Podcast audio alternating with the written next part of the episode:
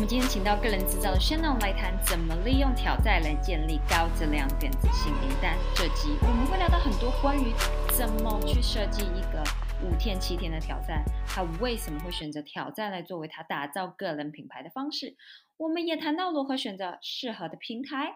来举办你的挑战。要用什么样的呈现方式，以及怎么设计一天天的挑战内容长度跟天数，以及怎么利用其他 App 来辅助你的创作内容。最后，最最最重要的是，到底对一个非设计师的背景，这个使用 IG 的重点又是什么呢？在进入我们今天的内容之前，我希望可以提到一个听众在我们 iTunes 上面留言的内容：Lily 想学习创业的好伙伴。Irene 是个很有想法的女创业家，在一直在学习如何经营自己事业的。我很喜欢听她的节目，听完都会觉得充满干劲。加油！创业之路从来都不是很容易的一条路，但是我能确定的是，你跟我也一样都不孤孤独。让我们一起加油！也欢迎喜欢摄影的自由工作者一组一起与我交流。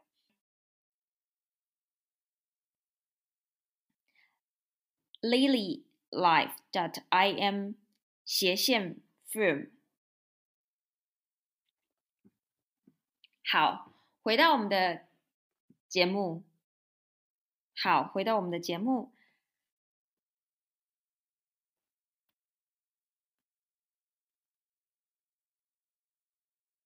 今天我们这一集也会，今天我们这集的内容也可以在我们的 female entrepreneur dot me。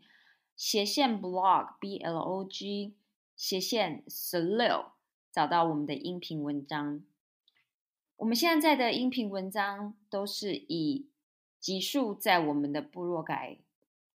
都是以集数在我们部落格编辑的。如果你想要听的或是想要看的是第一集，就到我们的部落格打 female entrepreneur that me 斜线 blog。斜线集数，你就可以听到或看到我们的音频文章。好了，让我们现在来进入我们今天的内容。Hello，欢迎今天轩浪来到我们女创业家与我的节目。轩浪，请你跟大家说嗨，然后简单介绍一下你自己。好，嗯，我是轩人，那我是一位视觉设计师，然后从事过平面、室内跟软装设计。那我现在也是一位内容创作者，然后目前有经营一个叫品牌制造的网站，然后在上面分享了像是品牌经营、视觉设计或者是自我成长相关的内容，然后帮助想要。有自己品牌跟事业的小型企业家或者是个人创业者，能够打造兼具美感跟策略的个人品牌。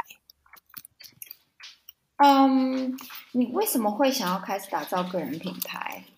嗯，其实主要是因为我那时候大学毕业，然后很迷惘，因为我就知道自己不想要做本科系的工作，可是我又没有办法很明确的知道我想要。做什么就有点像是失去目标跟方向，然后我就开始思考我未来想要的生活大概是什么模样。然后呢，我就觉得，嗯，我不想要依附在大公司底下，然后我也不喜欢每天可能上下班打卡的那种生活。我希望可以对。呃，能够拥有更多对自己生活的掌控权，然后能够把自己喜欢的事情变成事业。那刚好那时候个人品牌这个概念其实算蛮盛行的。然后我就在想说，那我可以用什么样的方式来打造自己的品牌？那最简单的方式，我觉得就是经营自媒体，像是经营呃 Instagram、Facebook 或者是 YouTube，或是写部落格文章等等。那它可以。让我们创作的内容为自己带来一些影响力。就我今天邀请轩龙来的原因，是因为他跟我说他办了一个美感养成计划的七天挑战。那我觉得他这个七天养成的计划办得非常的成功，所以我想要请他多聊聊一下，就是他是怎么去办这个挑战，然后也可以教导给听众，如果你也考虑要用挑战来当做就是。推广你的产品，或者是增加你电子信名单，我相信这是一个很好可以提供给大家的一个方式。那，嗯，首先你为什么会想要做这个挑战？这个挑战它其实是像久之前就想要做的一个免费的课程。然后，因为我觉得现在有非常多的人，他想要利用 Instagram 来打造他自己的个人品牌，可是他不知道怎么开始，然后他也不知道怎么设计他的品牌，因为他不是设计本科出身的，所以他可能对美感也不太行。然后他也或许也没有太多的预算去上一些课程。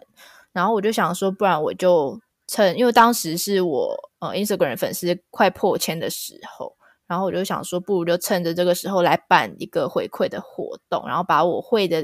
东西整理成一个系统化的课程，然后用比较简单的方式去带大家入门，就是经营 IG 品牌这件事情。你是怎么去规划这个活动的？你当初花了多少时间准备？那你是用什么样的方式去呃 deliver 你的这个呃课程或挑战的内容？那嗯，你的比如说第一天到第七天。的内容是，就是比如说你是怎么样去带到这个，怎么教导他们这个美感？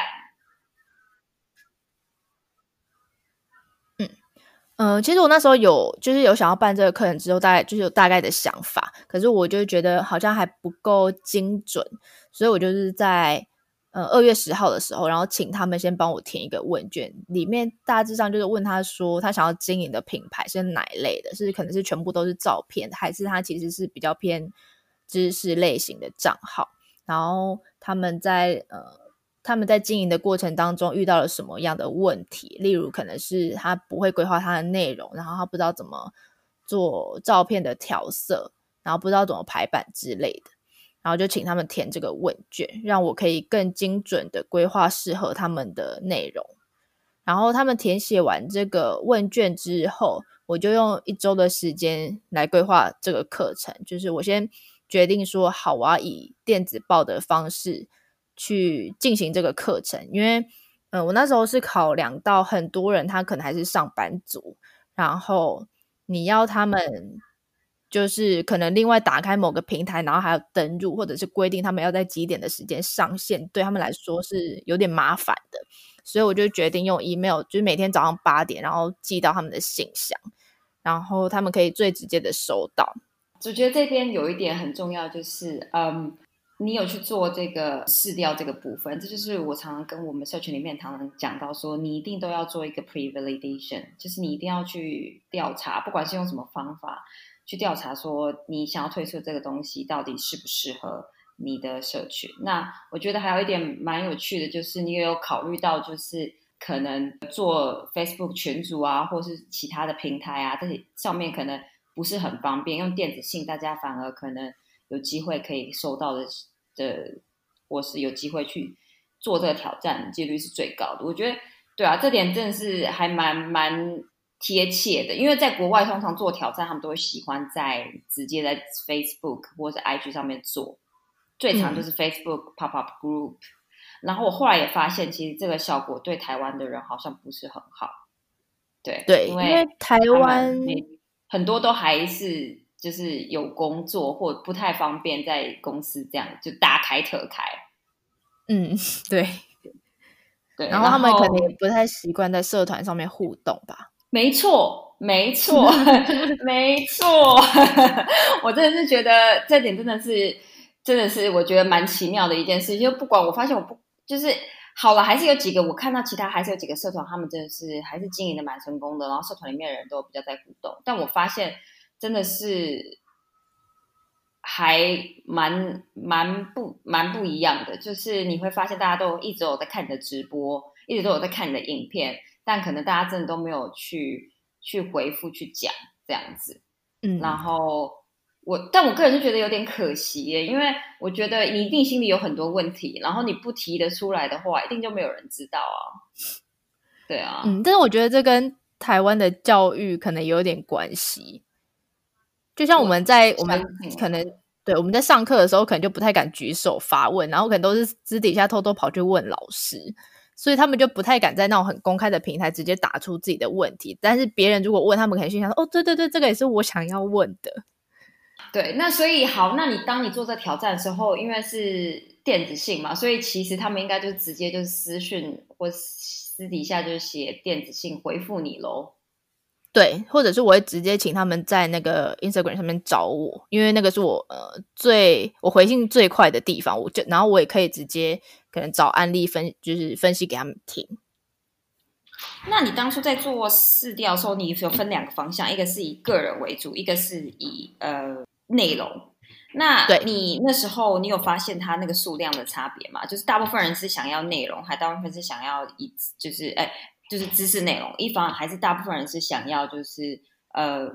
自己的照片，就是哪个是比较比例比较高？这点我还蛮好奇的。我的话就是追踪我的人，大部分他们自己都有知呃经营知识型的内容，就是他们的产出的贴文可能都是有文字，然后不是单纯的生活照，因为他们就是想要以经营呃自媒体这个方式去创业，所以他们通常会分享知识型的内容比较多。但也有他只是纯粹想要，就是只是想要美美的 IG 版面而已。OK，那所以你的整个挑战内容就是以知识内容为主喽。嗯，我都有放，然后我会跟他们说，你可以自己看你们自己的考量，因为有些人他可能现在他想要做照片类，可是也许他们之后又想要两个都做，所以我就是都放，然后让他们自己去选择，然后会跟他们说，假如说你今天是照片类，你可以怎么做；你如果你今天是比较知识型的内容，你可以怎么做。你这里面主要跟大家提到的几个 IG，大家大部分的人，如果他们没有视觉设计的背景，或者是没有设计的背景，他们对美感以及调色这些不是很了解，你会给他们几个 tips 吗？就是你有什么 tips？比如说像是特别是设计专业的，你觉得有什么 tips 是可以给他们的，然后他们可以马上就是 implement 到他们现在的 IG 里面？嗯，我觉得最重要的是，如果因为 IG 它是一个非常注重视觉的平台，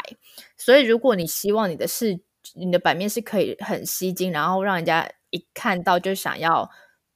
追踪的，有两个重点，一个是你的版面要好看，一个是你的内容要够有一致性，就是你要让人家知道你的主题在讲什么。因为如果说你今天是一个全部都就是你又发食物，又发美妆，又发宠物，那大家可能就不知道你在干嘛，就是太生活了。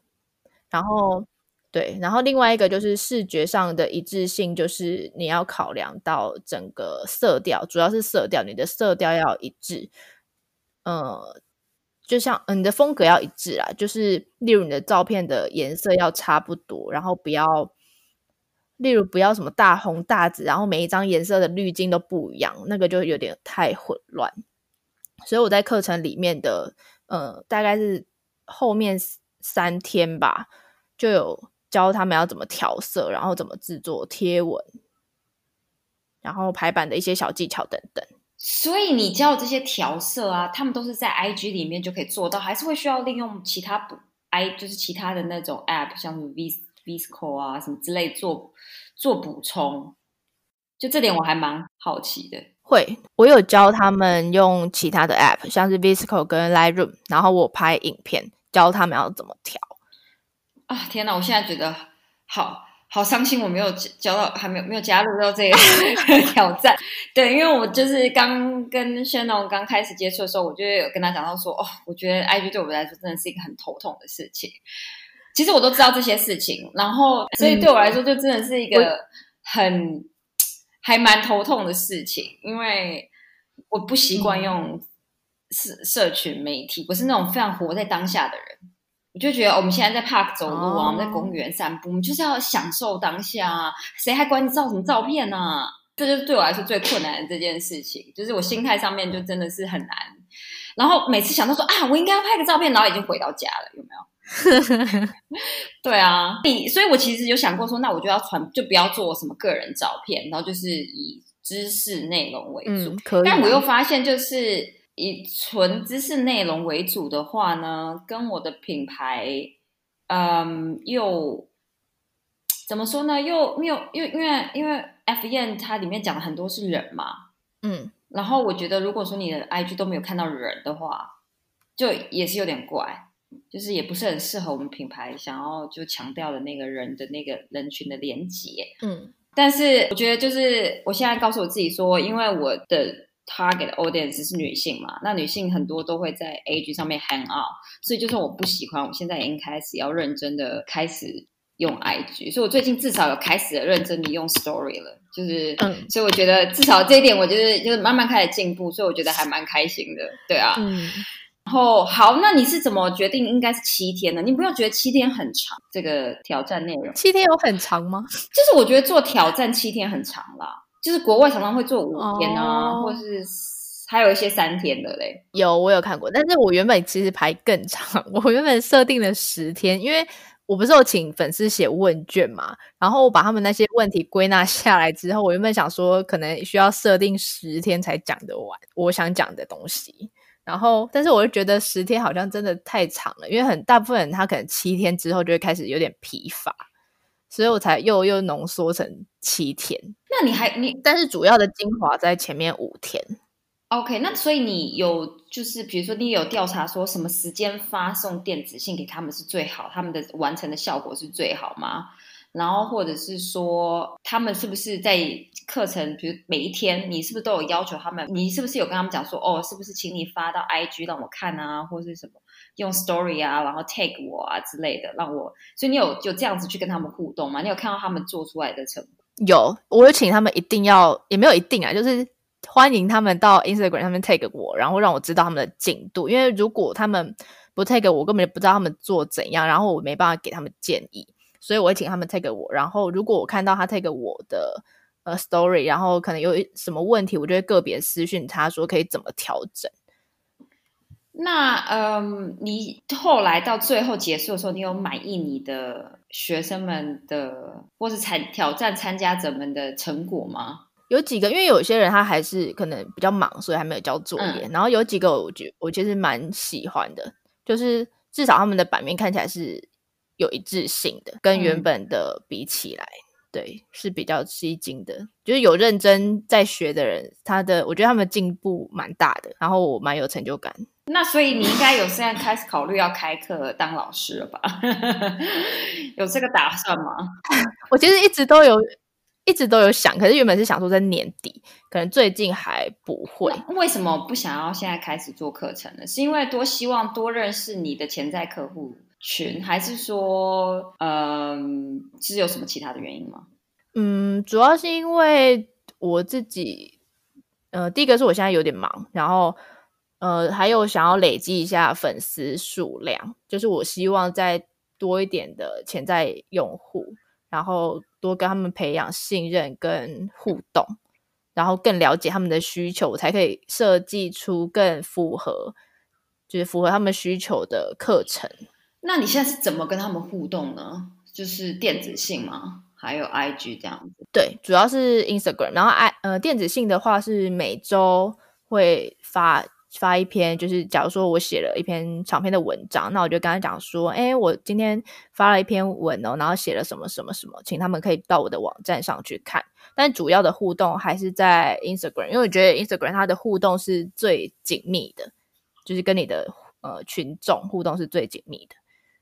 然后也比较直接，就他们可以直接私讯你。然后呃电子报的话，我觉得有点累，就是会就是会感觉有点正式吧。然后也没有那么快速，因为不是每个人他每天都会去收信，但是他们一定会滑 Instagram。大家不会每天收信哦，真的假的？哎，你倒是帮，你倒是让我就是对，那你倒是帮助了我一很了解的，因为我其实对台湾的市场并没有这么了解，老实说。然后我觉得他们很多的习惯啊，嗯、跟我们真的是有对了。我也是台湾出生长大，但是我这边我的用网络的习惯一定就是跟这边的比较像。那然后我就想说，我可能两三天才会 check check 一下 Instagram，但是我电子信可能是一天收三次之类。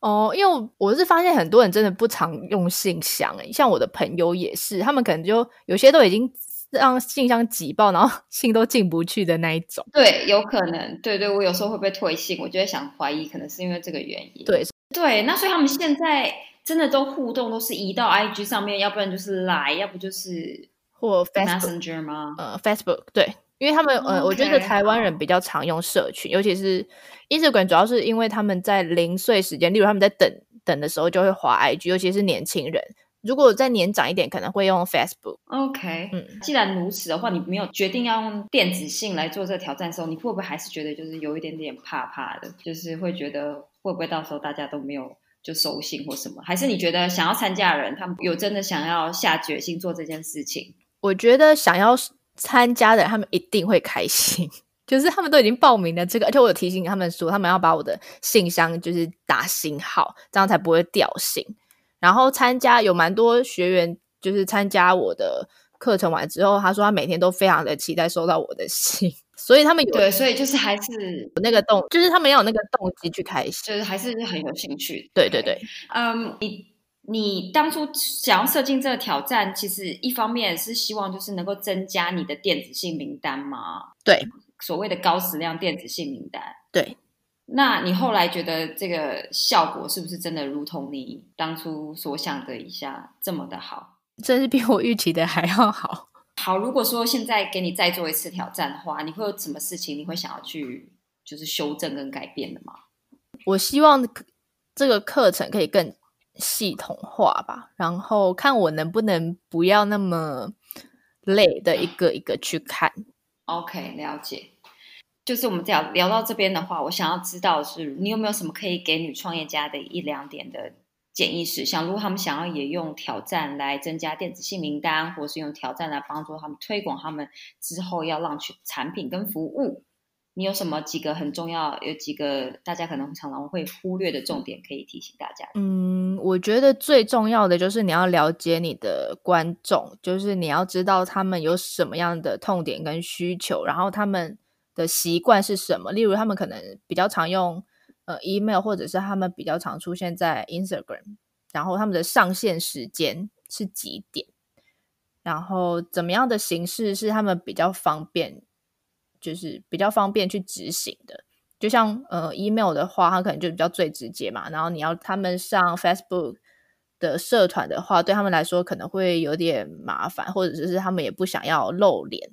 或者是在公开的平台讲话，所以你就考虑到这一点，就是他们的用户的习惯，不管是他们的兴趣，还是他们的需求，还是他们在使用平台的一些习惯。都要考虑到。那对我们刚刚有提到说，就是你当初就是有研究过，大概是在什么样的收信时间，他们是最容易去去完成这个挑战的吗？你当初有在你的问卷里面去问到这个问题，还是说其实你大概知道他们本来大概能够最方便收到信的时间是什么时候？嗯，因为我之前有。我之前就有在发电子报，然后我有测试过，可能礼拜一早上八点，或者是礼拜一的中午，或者是礼拜三跟礼拜五。然后我觉得礼拜一的早上收信率，就是开信率是最高的。以我的观众来说啊，就是他们可能早上去上班的时候，就会点开信件来看，然后平常可能就都不会开信箱。我其实有发现到这件事情，嗯，我就会观察，因为他他一定会有那个收信率跟开信率，然后我就可能不一样的，我会分不一样的时间发嘛，然后你就知道，哎，这段时间我可能用，我可能在礼拜三发信，然后就觉得，嗯，收信率好像没有特别高，然后可能再换一个时间点这样。啊，所以他们你也没有特别去做同一个时段，然后做一个 A/B test。对，没有。对，所以我觉得，因为现在大部分的呃电子性软体应该都把这个功能关掉了，就是你要多付钱，你才有办法就是做这个 A/B testing 的的的 feature 这样子。然后以公，呃，对对对啊，以前以前都可以。对，所以我现在觉得，我现在也是，就是有点像你这样子在盲测，因为因为有时候你知道，可能也是因为内容嘛。就是有时候他们比较也不一定是，也有可能是因为抬头，所以这种测试效果不是很好，这样子。对对，嗯呀，那所以呢，嗯，来到节目的最后，我想要问一下，你在二零二零年有什么规划？你前面有提到说你想要呃在年底的时候开网络的课程，那呃除此之外还有什么其他的一些规划吗？希望可以有不一样的内容创作方式吧，也许是 podcast 或者是影片跟直播，就是都想要试试看。然后，那你已经有开始研究哪一个是你想要走的了吗？还是你就是三个都想要同时？是真的很没有太累了。我之前有小小的测试过 podcast，但是我觉得我要我一个人一直在那边讲，我会可能会干掉。那也可以请来宾啊。对，所以如果要开 podcast 的话，我一定会请来宾。但其实我觉得，以目前台湾的的 podcast 来说，有请来宾的其实听收听率比较好。但是有时候我就觉得，有时候请来宾的时候，你就聊天，很多都会聊天，所以你有时候不一定学到什么东西。所以我也觉得还蛮有趣。我不知道台湾人到底听 podcast 是想要学东西，还是想要娱乐。我觉得一开始是想要学东西，可是现在有慢慢越来越多娱乐的性质。觉得原本原先呃。原先可能就是比较多个，但我所谓的娱娱娱乐就是，比如说你就是像访谈，那访谈就是很轻松，你还是可以做稍微多多少少学到一些东西，但不是那种就是很硬的知识这样子。对，然后我就会想说，大家到底是喜欢 就是这种比较轻松娱乐的效果呢，还是说他们是真的想要在 podcast 里面的内容里面学到东西，像是影片那样？嗯。就是这点，我觉得我还觉得蛮有趣，还正在努力的 figure out 当当中。但我觉得，如果想要听创业的，就会想要听到真的是比较技术层面的东西。有，我希望啦，我希望啦，因为我不想要我每集都做，我不想要每集都做采访啊。然后我觉得有时候做采访就是怎么说？我觉得有时候很像聊天，我个人做的很愉快啦。但是我就是觉得，我希望能够多带一些很更实用的一些内容给，因为我没有做影片嘛，那所以我的音频就变得相当的重要，所以我就会希望就是能够多带一点实用的内容。但是我发现，就是我一开始是还没有请来宾的的收听率是比现在现在低，但是有可能是因为是刚开始，可能那时候也还比较不会剪，然后。呃，还有很多问题，然后所以可能大家都是从最近才开始听，然后没有去听之前的，也有可能是这原因。所以我觉得我打算还要就是多做几个测试，看看到底大家就是到底在听音频在追求什么东西。那好，那你的测试结果，你做音频的测试吗？对啊，就是你说你有试试看，然后，但是我那个真是非常的。粗粗浅哎，就是一开始在还没有经营这个品牌之前，有大概的测试一下，然后那时候也是自己就聊个一两集而已吧。然后我就觉我自己觉得我本身可能不太适合经营音频啦，就是我不喜欢一个人聊天。但如果采访，那影片影片对啊，更是自己。但是影片的话，就因为它有露脸，主要是因为影片有露脸，我想要挑战一下露脸这件事情，我觉得可以增加观众的信任感。是，这是真的，这是真的。但是对你来说露脸很困难嘛？因为我看你的 IG 放你的个人照片嘛，就是都是你的知识内容为主。那你有觉得，就是对你来说露脸是一个很大的障碍？要对，很大。因为我是看到镜头会觉得很尴尬的那种。可是我觉得你其实音频讲声音的话，我觉得其实觉得你还算蛮放松。真的吗？对，但你还是可以考虑一下，就是露脸啦。我只是就觉得其实。我觉得，因为我有很多，我有录过很多人还没有，他们可能就是第一次上音频节目嘛，他们就真的是比较怕一点，你那个声音听得出来，跟他们平常讲话就有点差别。但我觉得你就是非常的稳，所以我觉得声音对你来说应该没有任何的问题。因为我觉得可能是因为你访谈我有差，如果是我自己在讲，可能就会比较正式一。可是你有写稿？我有啊，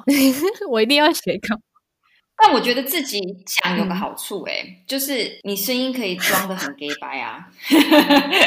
就是我不知道大家有没有发现这件事情，就我朋友们都有发现，说艾瑞你声音就是不太一样，哎，跟你录音频的声音跟你平常讲话声音不太一样。我就说我也发现到这件事情，但我也不知道为什么。但我后来大概知道为什么了，因为当我念稿的时候，我的发音的位置不一样，就在我喉咙的发音位置、发音点好像是不太一样的。然后我平常讲话的发音点比较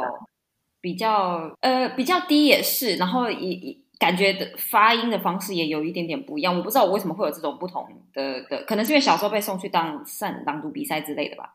演讲朗读比赛之类，就自然而然养成有分开来发音的的的方式。但大家就会说，就是另外一个声音很好听，所以我就觉得。念稿也是有好处，你就可以把声音弄得很黑白。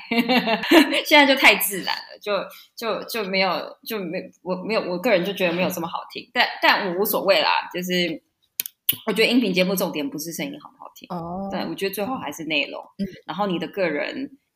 的说话的魅力，嗯这样我觉得，觉得对。但是如果你想要多挑战一下，就是露脸的话，我觉得 life 是一个 很大的挑战，可以试试看。嗯，我个人很喜欢 life，非常喜欢。我不喜欢做影片，因为影片剪接很累，嗯而且你最后你觉得你怎么剪都不好看就对了。然后灯也很难打，因在我们节目结束之前，我想要提醒你，我们的会员制封测名单即将在四月十五号关闭。所以，如果你还没加入我们会员制等候名单，你想要测试一下，并且给我们你对我们会员制的回馈，麻烦你到 female entrepreneurd me 斜线 slash join waiting list 加入会员等候名单，就可以加入我们的会员制等候名单。我们会员制会提供每个月的群主专属时间，以及每个月的线上课程，以及你会有其他同伴成为你的线上小组，可以共同切磋讨论。我们的会员封式名单是有限量的人数的，所以可以保证每一个学生的问题都会被我回答到。所以你如果还没有加入，但是却很有兴趣，不要忘了把你的名字加入会员制的黑名单。我们四月六号就会正式开始封测。